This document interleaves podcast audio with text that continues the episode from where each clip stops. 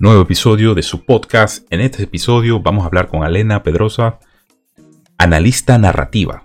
Este podcast es producido por Phil By.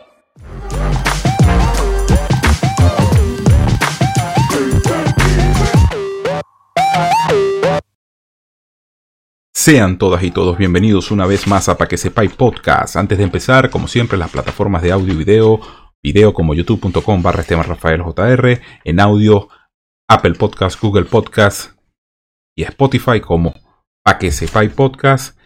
En las plataformas de redes sociales, eh, Twitter, Instagram y Facebook como arroba Esteban Rafael y el sitio web estebanrafaeljr.com. Vamos a hacer un, episodio muy especial porque estaba a la expectativa de hacer algo parecido, siempre enfocado en la en combatir la cultura marxista, la cultura progresista, eh, ver cómo se están desconfigurando todos los patrones que han funcionado por milenios y que este tipo de culturas quiere revolucionarnos para destruir parte de lo que es la sociedad, por donde pueden llegar, por donde pueden transitar, qué es lo que tenemos que esperar y qué es lo que tenemos que estar pendientes como padres, como personas parte de una sociedad. Por eso me interesé mucho en hablar con Alena. Alena es, eh, vamos a presentársela, aquí está Alena. Alena es una analista narrativa. Ya nos va a explicar ahorita qué es eso, nos va a decir a qué eh, se está dedicando ahorita, porque ella hace lo que está haciendo y ya van a ver qué es lo que está haciendo. Y era un episodio muy especial porque todos tenemos que ver con esto. Todos alguna vez hemos visto una serie, alguna vez hemos visto una película, hemos ido al cine, tenemos Netflix en estos momentos. Creo que muchas personas después de, este, de esta situación pandémica se suscribieron a este tipo de servicios streaming, Netflix, Amazon Prime, eh, Disney Plus eh, y toda esta situación. Y vamos a hablar y vamos a abordar con alguien que ya está en el camino a a criticar, analizar y, ver cómo es el contenido de cada una de estas eh, plataformas. Alena, bienvenida a este espacio. Muchísimas gracias por estar dispuesta. Dime. Muchísimas gracias a ti por invitarme, de verdad, de verdad. Es un placer estar aquí y bueno, como tú dijiste, yo me gusta considerarme una analista narrativa. Eso es un título que no te vas a conseguir de momento en ninguna parte porque realmente la gente no se para a pensar al respecto. Pero yo me paro un momentico y me puse a pensar, espérate, todo el mundo hace análisis de películas y demás, yo también. Entonces, si yo me enfoco específicamente en la parte de qué cuentan las películas y cómo lo cuentan, supongo que eso sería un análisis de narrativa, ¿verdad? Entonces por ahí va la cosa un poco. Y sí, sí, sí, justamente ahorita en los tiempos de pandemia es que tenemos uno de los más grandes problemas, que es la excesiva, mm, el consumo excesivo de contenido de entretenimiento, con fines de entretenimiento. Yo me considero culpable de eso también, porque sinceramente, en seis meses que uno está encerrado entre cuatro paredes, hay poco que hacer si es que no estás eh, con el asunto del teletrabajo, con, el asunto de pues convertirte en un germófobo y empezar a pasar trapeador y escoba todos los días para poder desinfectar absolutamente todo. Al final siempre vamos a terminar recayendo en el entretenimiento, en películas y generalmente, si bien es importante notar que las películas no necesariamente muestran una, la posición política de quien las crea, sí terminan afectando de cierta manera el cómo pensamos al respecto del mundo que nos rodea. Y hoy en día, pues eso es más fácil que nunca por la cantidad de contenido a la que estamos constantemente expuestos, como ya he dicho antes. Con esto del Internet y demás, la gente simplemente consume, consume, consume. Todos están atascados en el asunto de la, de la inmediatez. Yo también me considero culpable de ello, porque, en fin, soy quizá una de las personas más, más más conectadas a ese asunto del Internet al fin, y al cabo, pero es algo necesario en estos días. Eh, pregunto, tú naciste con el Internet, ¿verdad?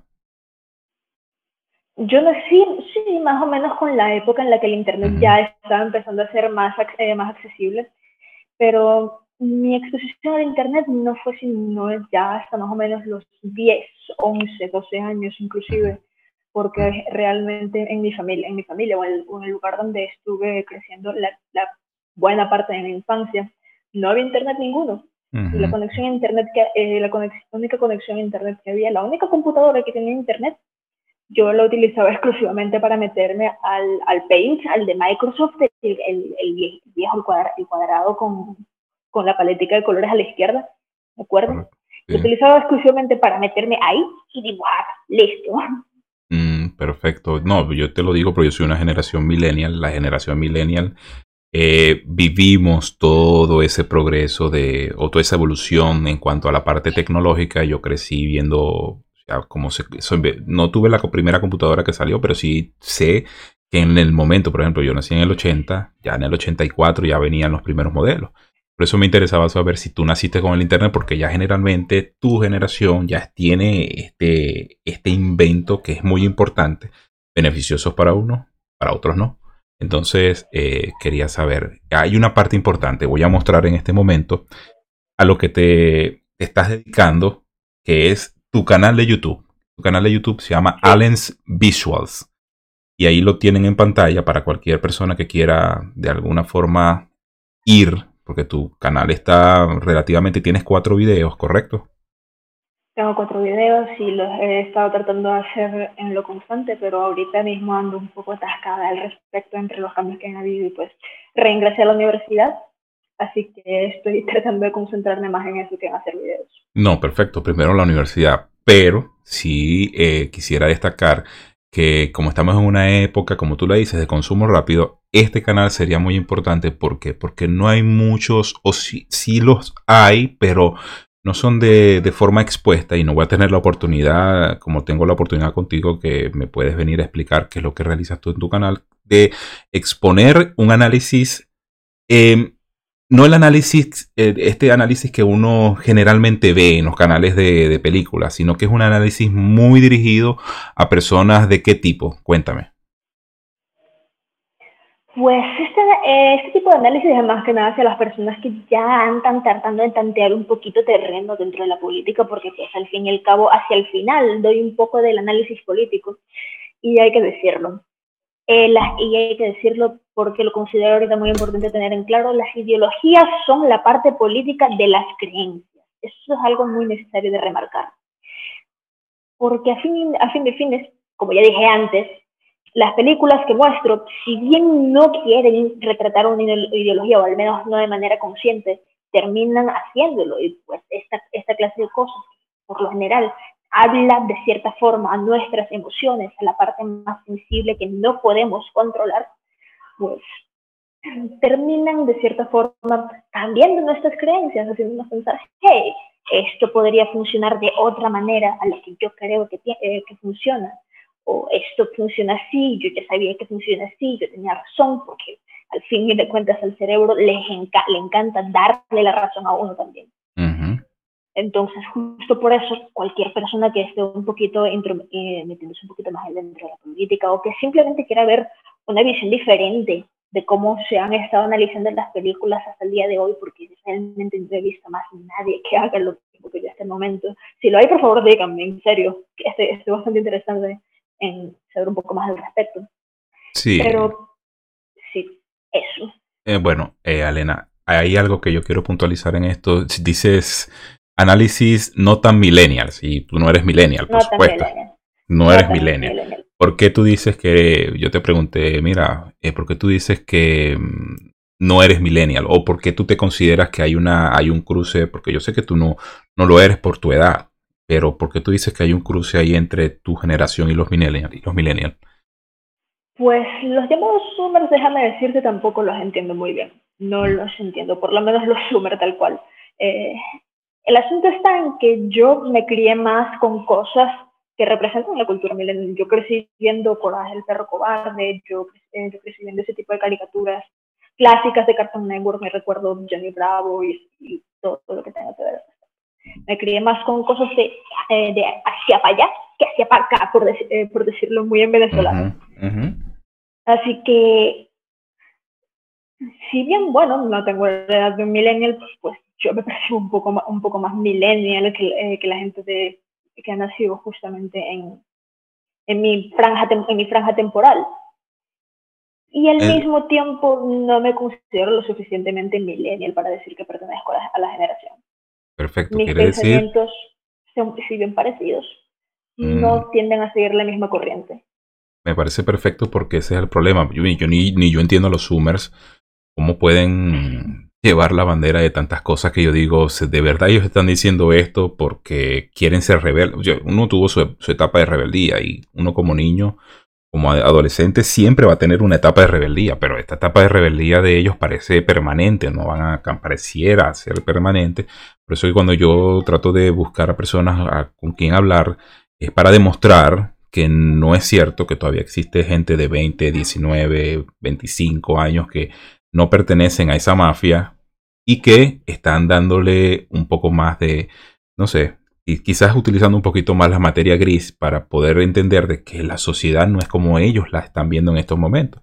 Y lamentablemente hay políticos ya sexagenarios que lamentablemente apoyan este tipo porque ese es la, la, ese es el cúmulo de votos que ellos quieren conseguir. Pero bueno, ya eso sería porque tú, eh, tú estás en una, una, parte donde tú estás entrando a entender de política y yo sé que tú tienes los mejores profesores o el mejor profesor tú lo tienes porque eh, eh, tu familia y tu crianza ha hecho de que eso se desarrolle dentro de tu hogar. ¿Te aburre, te aburre el tema político dentro de tu hogar, Alena? Mm, es una buena pregunta, sinceramente, porque en parte es un poco cansado estar escuchando de política todo el día y en parte es, un, y en parte es completamente necesario, porque, lo dicho, las ideologías son la parte política de las creencias y al fin y al, fin y al cabo, la propia antropología dice que el ser humano es un animal inherentemente político. No importa qué tan cansado estés, estés de escuchar de política, no, estés, no importa qué tan cansado estés de escuchar de esto o el otro si tú dices que tú no tienes posición política, es como si dijeras que no eres un ser humano. Mm. Muy, muy, muy importante. Voy a subrayar esa parte y esa la sacaré en un video corto porque muchas personas están cansadas. Muchas, muchas dirán, eh, y eso se convierte en una persona, para mí una persona gris, porque ellos digan, bueno, y siempre me llegan con estos comentarios. Yo no soy ni de derecha ni de izquierda, pero ya cuando me dicen eso, yo digo, y, veo el contenido del, mensaje, yo digo... Un agujero es como abrir un agujero dentro de una represa. Yo no soy una, eh, yo no soy una persona eh, de derecha o de izquierda y, y ahí está la presa. Y entonces te encuentras el perro y ¡pum! toda el agua sale por el agujero. Así tal cual. Entonces muchas personas eh, se hacen supuestos apáticos de la política. Me fascina que tú hayas crecido en un lugar donde te expusieron, por lo menos las teorías políticas para que tú no, no es una verdad, porque te van a decir, no, mira, esta es mi verdad. Tu papá no te dijo, mira, esta es mi verdad, o tu mamá te dijo eso. Te dijo, mira, mija, esto es lo que está sucediendo en el mundo, estos son los hechos, porque el problema de que tenemos ahorita, y eso vamos a volver a retomarlo con las películas, es que existe un mundo de autopercepción y, y subjetivismo. O sea, no es lo que no es lo que tú estás viendo con tus ojos que puedes verificar con hechos, sino es lo que tú crees que viste o que lo que tú crees de la, de la subjetividad de la situación. Por eso a mí me interesó este tema. Yo le dije a mi amigo Carlos, ojalá que escuche este audio, que se anime a hacer este tipo de contenido, porque él también es muy de ese tipo de persona, pero ya él es millennial, eh, de personas que le gustan las películas y él a veces ve las situaciones, son fáciles de captar cuando hay una situación progre. Vamos a, vamos a empezar a especificar que eso hacia el vuelo, sin, sin, agarrar las que tú tienes aquí, que son muy profesionales, son muy de Oscar, eso sí, ya las voy a nombrar, son Parasite, Los Dos Papas, no, eh, El Joker, por supuesto, y El Hoyo. Son películas que todo el mundo de alguna forma han visto, pero vamos a una parte donde que no, que no has analizado y quizás no la hayas visto. Eh, yo te hablé de una que fue extrema, pero yo te voy a sorprender con una ahorita. Por ejemplo, Black Panther. Black Panther es una película que fue súper taquillera, súper taquillera. Eh, me, gustó muchísimo. Lo que pasa de esta película es que hay mucha, mucho diálogo progresista. ¿Entiendes? O sea, es el exceso de, de, anteponer una idea. Que si una comunidad que está este, exponiéndote una idea, pero chocante, ¿me entiendes? Y hay muchos análisis sobre Black Panther. También hablé de la película Cuties, que tú me dijiste, que me dijiste con referente a esta película. Eh, la película Cuties, pues es un ejemplo, es el ejemplo extremo que, eh, ya mencionaste. Lo, que ocurre con la película es que inicialmente, o al menos la directora dijo hace un tiempo, era que quería hacer esta película como forma de criticar la manera en la que en Francia se sobresexualizaban a las niñas descendientes africanas, a las niñas negras. Pues. Y al final Netflix se supone que, eh, que agarró la película dijo, vamos a hacer esto que está acá. Y terminamos teniendo cuties con un montón de escenas hipersexualizadas con, eh, con niñas entre la franja de los, ¿cuántos? 10, 12, 12 años. No podría, eh, no podría llegar a 15 porque eso ya sería entrar en, un término diferente, pero ah, Netflix de verdad es un, es un tema bastante denso a tratar porque son en este, en este tiempo uno de los principales promotores silenciosos más encima de, ese tipo de, ese tipo de ideología, de ese tipo de, ideas de la agenda, de la agenda en general. Correcto, correcto. Y también te hablé, bueno, todavía no has hecho ese análisis en tu canal, que lo tienes en tu lista, cuando tus estudios te lo permitan. Lo tengo pendiente. Bueno, cuando tus estudios lo permitan, voy a, voy a, estar pendiente también de ver qué, tú dices esa película, porque yo le hablaba a tu papá en, en pasadas conversaciones, yo le dije, mira, el problema no es que expongan una situación como Cuties, eh, eso se ha visto anteriormente, que si películas como para adultos, por ejemplo, que no son el extremo al llegar al porno, pero sí están dentro de una franja donde exponen ciertas cosas que solamente los adultos podíamos ver. Estaba otra que yo llamaba, no sé si tú te, si ya que tú estás en la situación milenia, tú te acordarás de una película que se llama Tuxi. Yo decía, mm, y si no, y si no te acuerdas, no importa, porque eso es una película que yo creo que ahorita a todo el mundo se le cayó la cédula. Pero la película Tuxi fue con Dustin, Dustin Hoffman, eh, él disfrazándose de mujer para entrar en una empresa para enamorar a otra muchacha. Eso fue el boom en los años 80, creo que es la película esa. Y no por esa película, esa película fue para mayores de edad y como, con el sistema que se hacía antes, que si era de alquiler en físico, era muy fácil porque tú veías a un niño venir, no, tú no puedes alquilar esta película, tú le quitabas la película al niño y por supuesto, ¿qué pasa ahora con Netflix según tu perspectiva, eh, Alena? Pues a ver, Netflix en primer, en primer lugar, ya lo he dicho, es uno de los principales promotores de, eh, de esa agenda. El asunto está en que, a ver, no me atrevo a hablar de la historia como mala, como tal, sino que el enfoque que le dan a la, a la historia es lo que lo vuelve un poco más complicado y denso de tratar. Porque, vamos a decirlo, yo no, eh, a mí no me gusta ver las, eh, las historias desde un sesgo estrictamente político de primeras, no me, no me gusta, siento que me, eh, siento que me estoy sentando frente a un, frente a un televisor a hacer una tarea. A mí, me gusta, a mí me gusta ver películas y disfrutarlas, me gusta disfrutar de las historias. Entonces, cuando empieza a sentirse extraño, es cuando tú dices, esta historia puede ser muy buena, pero le están dando un enfoque que realmente no aprovecha el potencial que, eh, la historia podría tener. Me pasó con una película eh, llamada eh, Bilal, que es una película animada sobre, sobre la esclavitud y sobre cómo, y sobre cómo el Islam empezó a, propagarse. Y pues esta es una película sinceramente buena, sinceramente buena, pero lo que pasa es que durante la película te, te dicen, esto, te empiezan a mostrar eh, que para el protagonista la religión y su fe empieza a ser bastante importante para salir adelante. El final de la película te, eh, dicen esta es una historia contra la esclavitud y realmente de lo que menos te hablaron en la película fue de la esclavitud. Mm. Entonces ahí ya, ya, vamos viendo conflictos. Mm, exacto. Este, eso, eso, es lo que tú llamas la narrativa, o sea, tú te ubicas que la... La narrativa. Mm, perfecto. ¿A Netflix? alguien le dice su nombre. Eh, Netflix, Netflix tiene el gran, gran, gran problema de que, pues, como promotor principal de esta, eh, agenda, de esta agenda, empieza a buscar un, un enfoque bastante cerrado a las cosas que podría estar mostrando. Hay muy buenas historias ahí, hay muy buenas cosas, pero por otro lado tenemos el problema de que, pues, sinceramente, no hay de dónde agarrar al respecto. Y uno ya se va dando cuenta y la gente no tiene mucho que hacer al respecto porque, es el, eh, porque ya es la plataforma que lleva más tiempo dentro, es la plataforma que lleva más, que lleva más dentro de este mercado del streaming. Después fue que empezaron a llegar, que sí, HBO, Disney Plus, Amazon Prime, etcétera, etcétera, etcétera.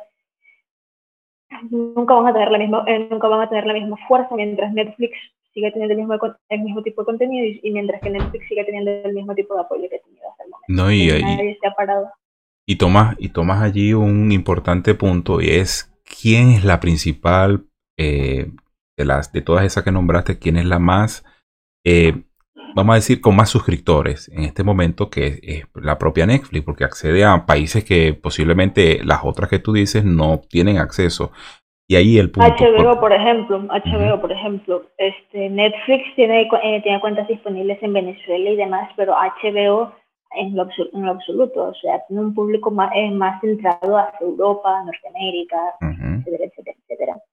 Eh, otra cosa que quería decir de Netflix, que me, eh, que me puse mucho a darle vueltas al tipo, de, al tipo de contenido que hacen, y es que pues Netflix es algo que nosotros no podemos controlar el tipo de contenido que va, que va a ir publicando y que expone a mucha gente a un, a un contenido bastante, eh, bastante cargado. O sea, un niño puede entrar a, una, a, la cuenta de Netflix de su papá cambiando, eh, cambiando del el perfil nada más y puede tener acceso a innumerables cosas que sinceramente todavía no le corresponden a su edad porque no las va a terminar de comprender. Buen punto.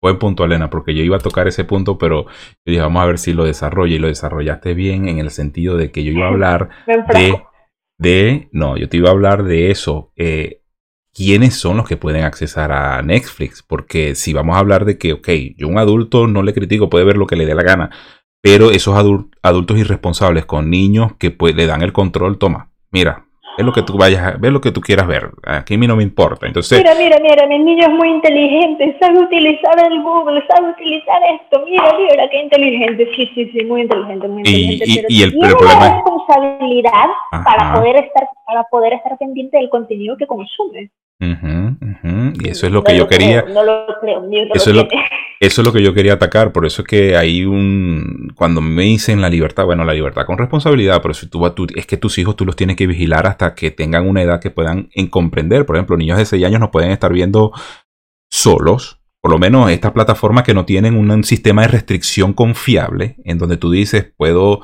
Esto, son lo, esto es lo que puede ver, por ejemplo, con Amazon Prime. Yo puedo decir que aplicaciones pueden accesar a la Amazon Prime y yo las puedo bloquear desde mi, desde mi tablet. Pero el problema con Netflix es que yo no sé, lo que tiene es un perfil de niño. Claro, les pone las películas de niños, pero el niño puede cambiar sinceramente en, eh, el perfil al perfil de adulto, facilito, y eso es lo que yo digo también. Sí, sí, eso es muy fácil. El asunto con, el asunto con eso va siendo que, a ver, este, mira, eso, es un poco de doble filo porque por una parte es la propia compañía confiando en la, en la responsabilidad del individuo y al, mismo, y al mismo tiempo es un asunto que tú lo mencionaste, la, eh, la libertad. Mira, algo que, yo ya he dicho en eh, algo que yo ya he dicho en mis videos y que me considero bastante importante que todo el mundo lo tenga en claro porque realmente la mitad de mi generación no lo tiene claro en lo absoluto es algo de lo que yo me pongo a hablar en mi universidad y me aterro de las respuestas que me causa la gente porque dicen, no, nosotros no somos libres en ningún momento. Muy bien, voy a explicar. La libertad viene con la condición inherente de que el individuo tiene que tener la responsabilidad de, para mantenerlo. Todo el mundo ha escuchado la expresión, tu libertad termina donde, eh, donde empieza la de las demás, ¿verdad? O bueno, al menos espero que mucha gente la haya escuchado, porque si no habrá hecho la tonta ahora mismo. este, bueno, eh, justamente de esto eh, va esta, frase. En el momento en que tú empiezas a someter la libertad de las otras personas, pues ahí ya, eh, tú no tienes la responsabilidad tú para, para contener la tuya. Eso es por, decirte, un, criminal.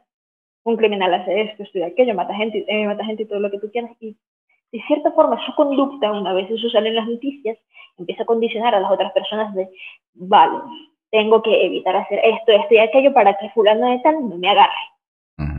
Entonces eso ya va eh, entonces eso ya va metiéndose en la libertad de otras personas.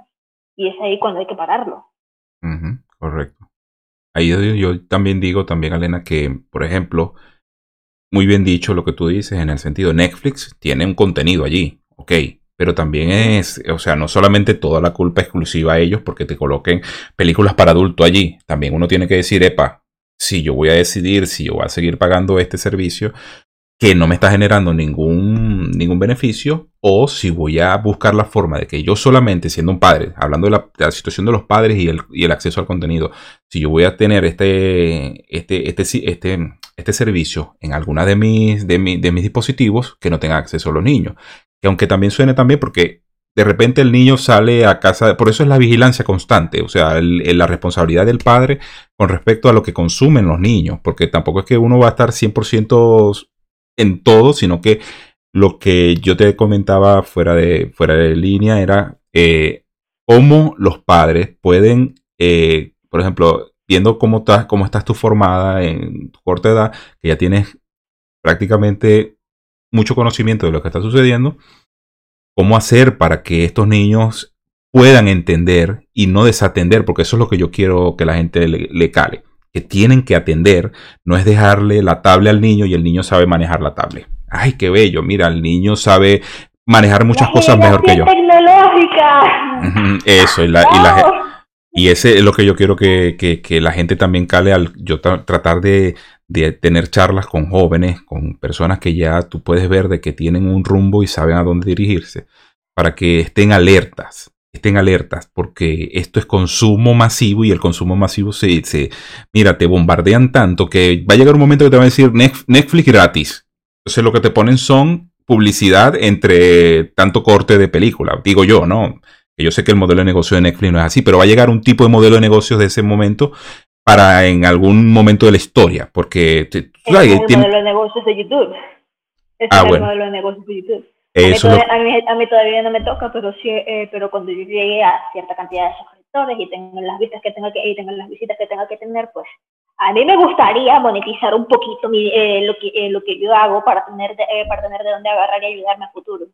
Claro. Entonces YouTube dirá, ok, vamos a ponerte tantos anuncios aquí, aquí y aquí, y estos anuncios van a ser de tanto tiempo, y tú por cada uno de estos anuncios vas vas a ganar esa cantidad de dinero y yo me voy a llevar el resto. Y ese es el fin, porque no hay que ocultarlo. Nosotros estamos en este medio es para generar, eh, o sea, porque nos gusta, y después que nos gusta, generar dinero de lo que nos gusta es mucho más satisfactorio. Y aquí no, hay que aquí no hay que ocultarle a nadie. El modelo de negocio de YouTube es un modelo de negocio atrayente.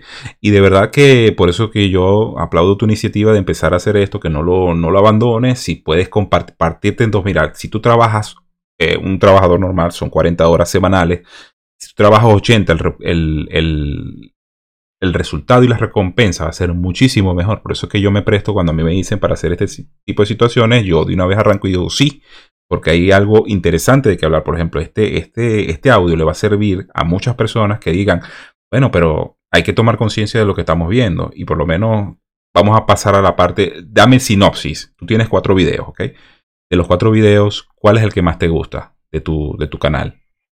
Es el de Parasite. El de Parasite es el que más me gusta, o por lo menos hasta ahora. Hasta ahora es el que más me gusta. Incluso, incluso me gusta más que el que estoy editando, estoy editando ahorita, que es justo como dije al final del video de Parasite, es sobre los musicales esta vez, porque si yo me dedico a analizar narrativa no me voy a estar quedando únicamente en las películas, que son un tipo, eh, que son un tipo, de, un tipo de forma de contar historias. Voy a estar agarrando un poco de aquí, un poco de allá, entonces así voy por los musicales y Estoy viendo eh, si, extenderme a series, lo que pasa es que para consumir series necesitaría más tiempo para, eh, para reunir material y así.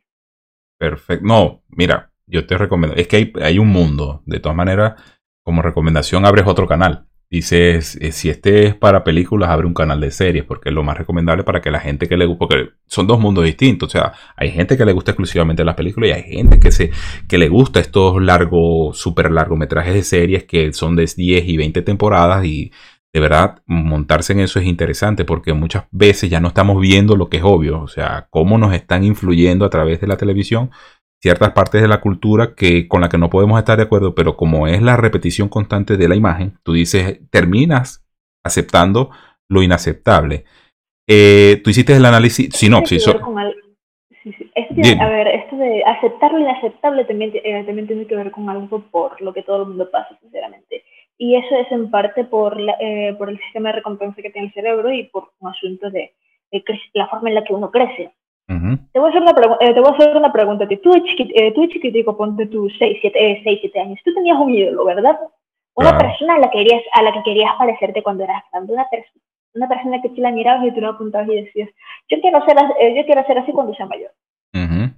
Correcto. Pues, pues mira, te, eh, te, voy a poner, te voy a poner el, el, ejemplo personal. Mi ídolo era Goku, Goku así. Súper conocido el personaje. Correcto. Pues, uno de mis profesores justamente me habló, eh, me habló de, esta, eh, de esta teoría, la teoría del ídolo, en las últimas clases que, eh, que hemos estado recibiendo, y hizo la pregunta, ¿han hecho algo para parecerse a su ídolo?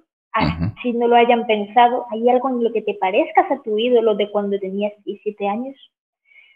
Pues fíjate, con esto que estábamos hablando ahorita de que los niños están mucho más expuestos a un tipo de contenido al que no deberían exponerse, pues capaz ponen su ídolo en un lugar en el que no, en un lugar en el que no deberían. Así que terminamos, así que terminamos viendo.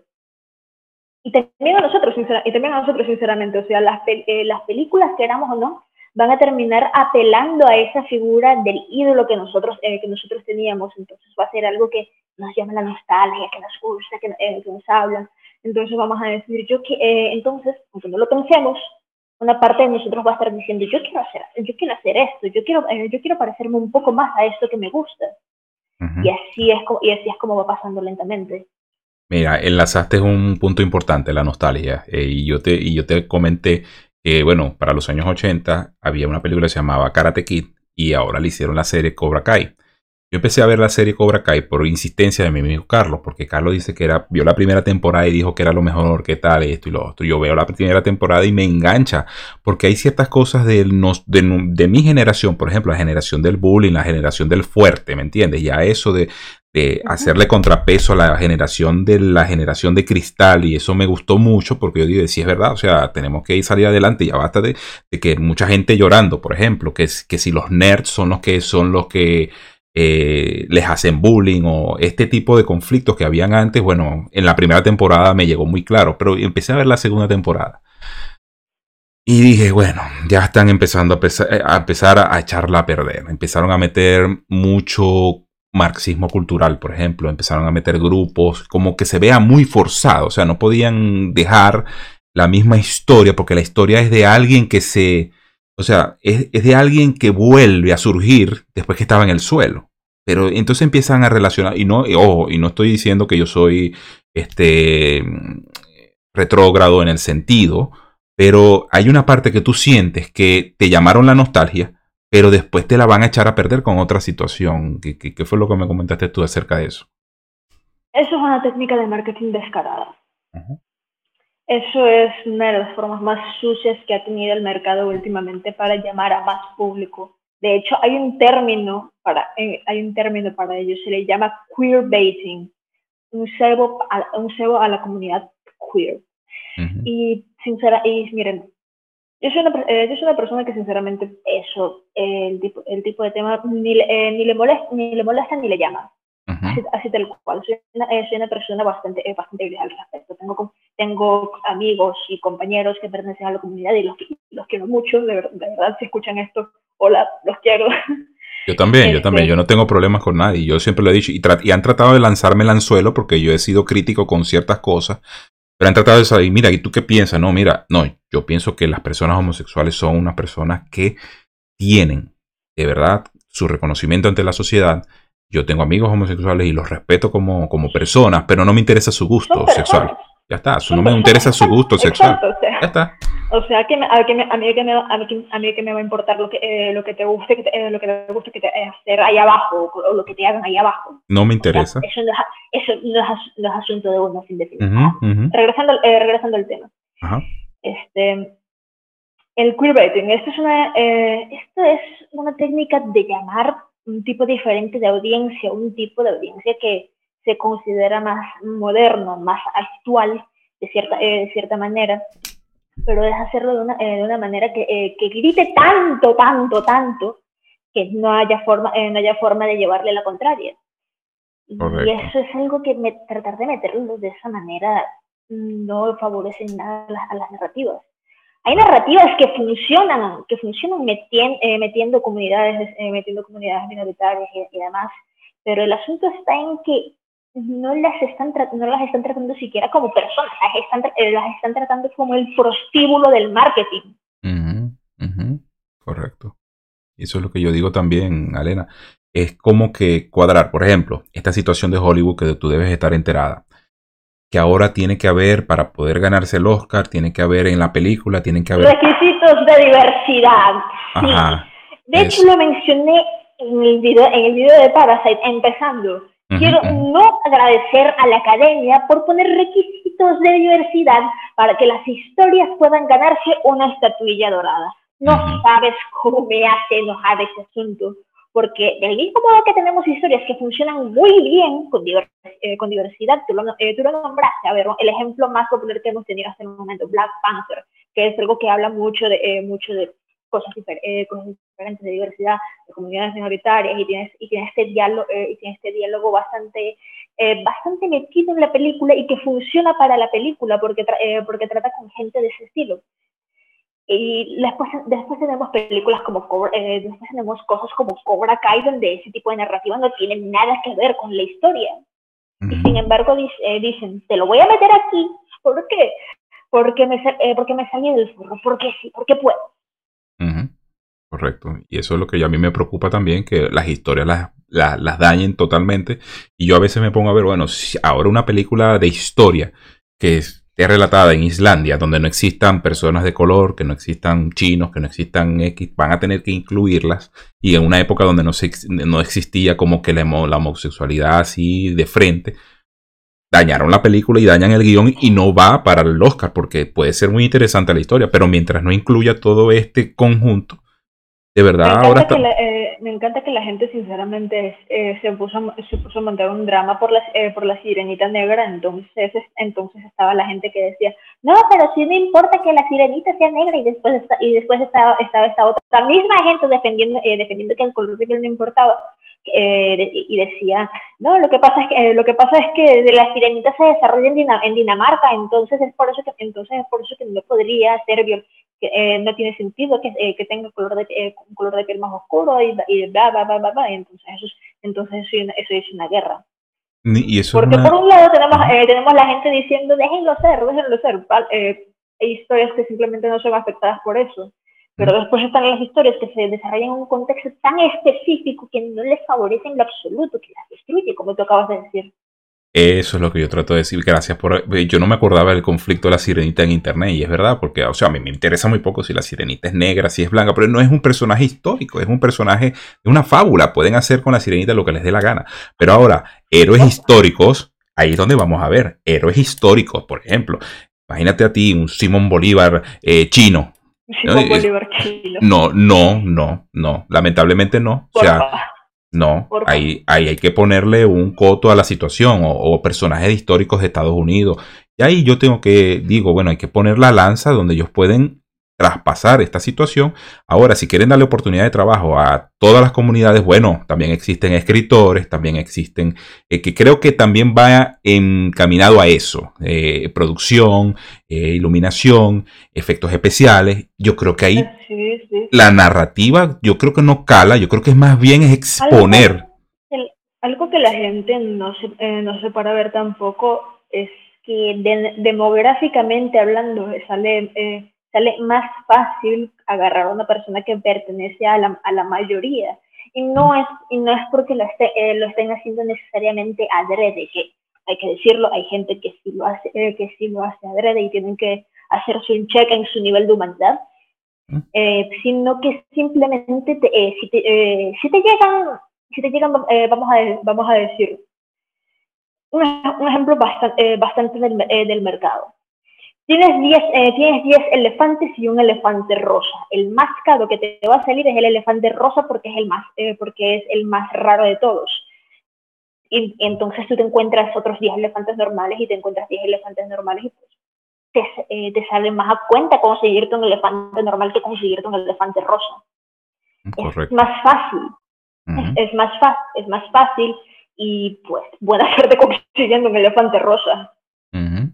Y eso es lo que yo trato también de llevar a la gente, que en Hollywood, aparte de, lo que se exponen en la cámara, también hay una gente que está atrás y ahí es donde yo voy a pelear la inclusión, pero no con políticas de identidad. Si la persona que está para el puesto de producción es la capacitada, no es por su color de piel, no es por su, su gusto sexual, sino es porque es una persona que está capacitada, porque la idea de esto es no matar la competencia.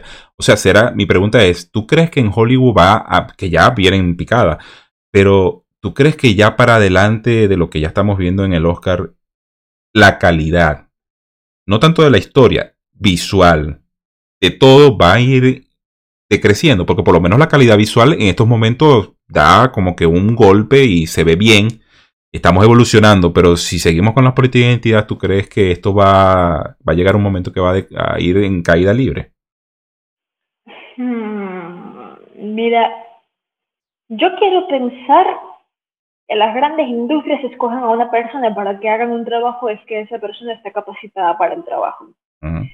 inclusive, inclusive, inclusive, este, y las grandes industrias tienen el tema de que ellas pueden permitirse estar buscando el elefante, estar buscando el elefante rosa porque eh, por la cantidad de dinero que por la cantidad de dinero que tienen.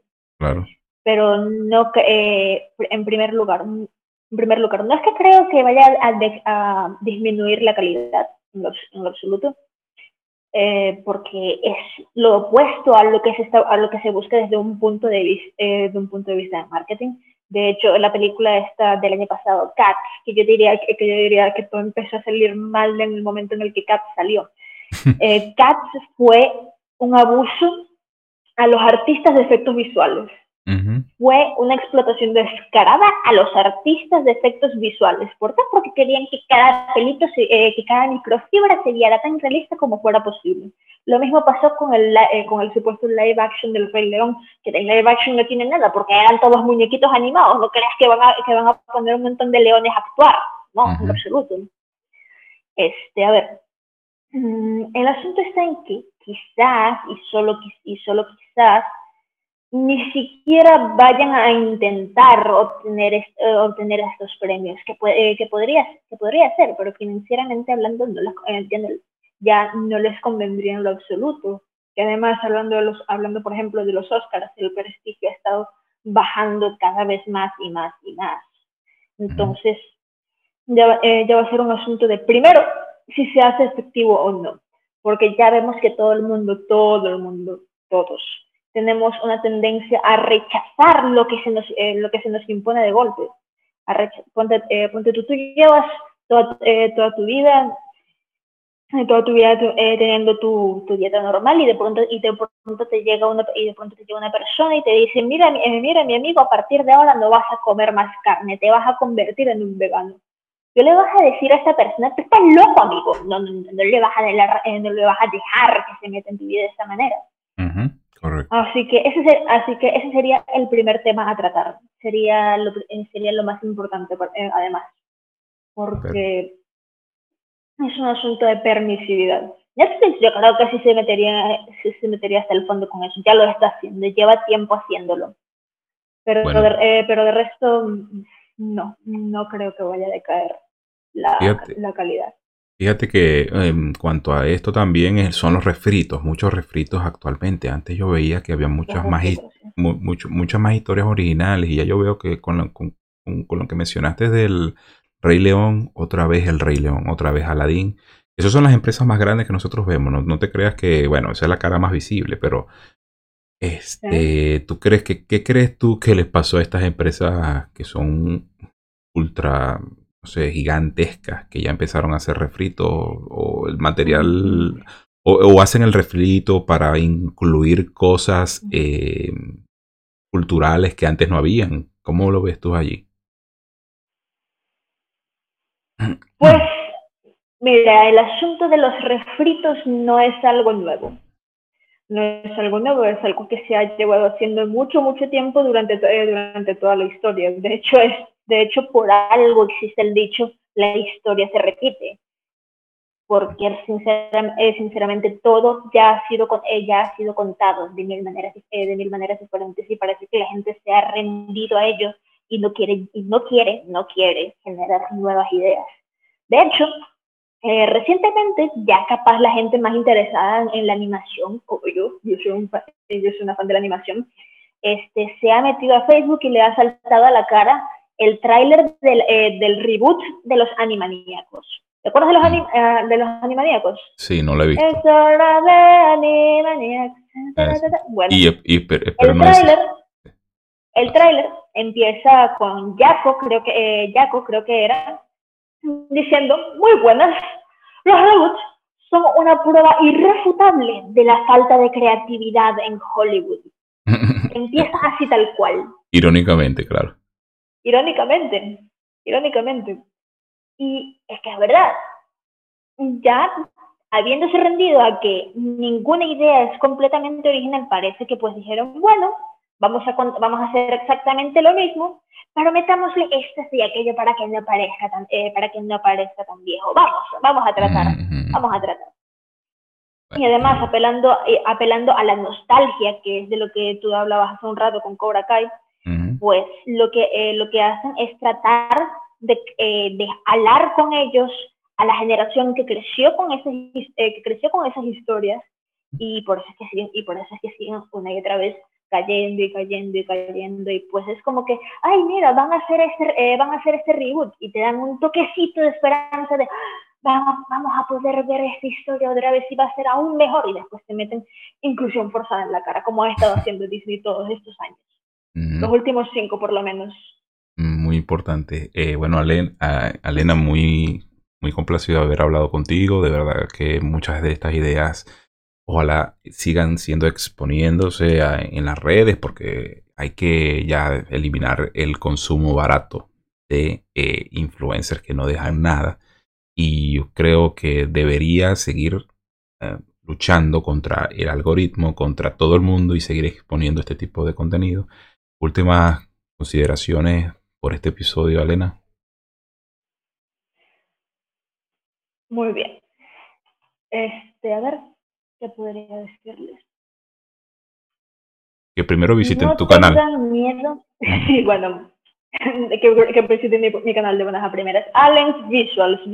Visuals metí un pelón de dedo ahí y no me di cuenta no hace poco. Y tiene dos S en lugar de en lugar de revisen dedos, compártanlo. También, eh, también tengo Twitter, arroba Alena Coralin, Alena con, con, una H metida entre la L y la E.